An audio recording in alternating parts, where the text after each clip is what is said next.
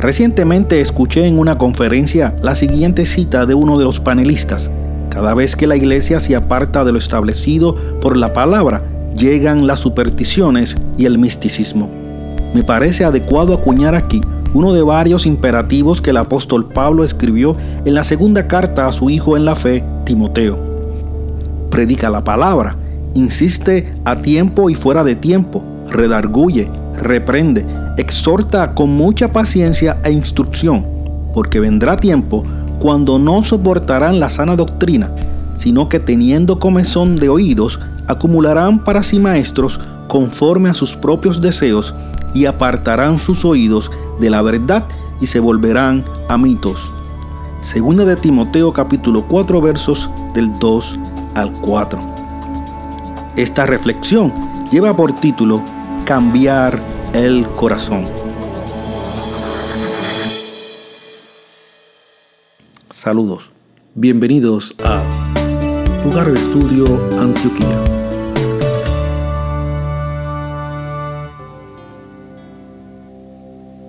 Me parece que recientemente ha podido escuchar frases como esta, hipérbole veraz y hechos alternativos. Algunas personas tienen una fascinación infinita con todo menos con la verdad. Buscan y atraen falsos maestros para sí, para escuchar lo que quieren escuchar, sin reprensión, sin confrontación. Buscan que les rasquen los oídos detrás de motivadores y no de predicadores de la verdad del Evangelio. Buscan los hechos alternativos que solo son falsedades y quienes se apoyan en ese tipo de mensaje son simplemente falsos maestros. Cuando los que tienen papel de pastor hacen papel de lobo, la herejía crece. Esa es otra cita del conferencista. La verdad del mensaje del Evangelio debe ser lo que moldee nuestras vidas de manera individual y como cuerpo, como iglesia, ya que la iglesia que predica y vive lo que predica tiene repercusión en la sociedad. Debemos procurar que nuestro compromiso con la ayuda de Dios sea predicar esa verdad, que no busquemos cambiar solamente la conducta, motivar sus vidas, alimentar sus sueños y hacerlos nuestros fieles oyentes. Propongámonos utilizar la tutela de las escrituras para orientarnos a buscar cambiar los corazones y que los entenebrecidos ojos del entendimiento sean alumbrados, ya que esto solo se puede lograr a través del poder de la palabra. Persigamos obedecer ese imperativo que el apóstol encomendó a Timoteo para que seamos fieles hacedores de la palabra. Busquemos predicar la verdad, predicar la palabra a tiempo y fuera de tiempo.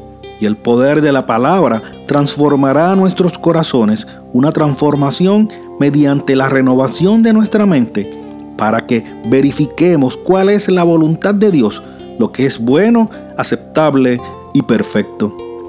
Ayúdanos, Señor, a compartir tus buenas nuevas y a confiar que el Espíritu Santo hará su obra de convencimiento. Oramos para que Dios permita en su gracia que otros puedan recibir y compartir estas reflexiones y otras para que sus corazones también sean transformados y su entendimiento alumbrado. Sabemos que dirigidos por el Espíritu no serán hechos alternativos, y aquí en lugar de estudio Antioquía te pedimos, Señor, podamos compartir la verdad del Evangelio y fomentar la enseñanza de la sana doctrina para que tú, oh Señor y Salvador nuestro, recibas gloria y se dé a conocer tu bendito nombre. Amén.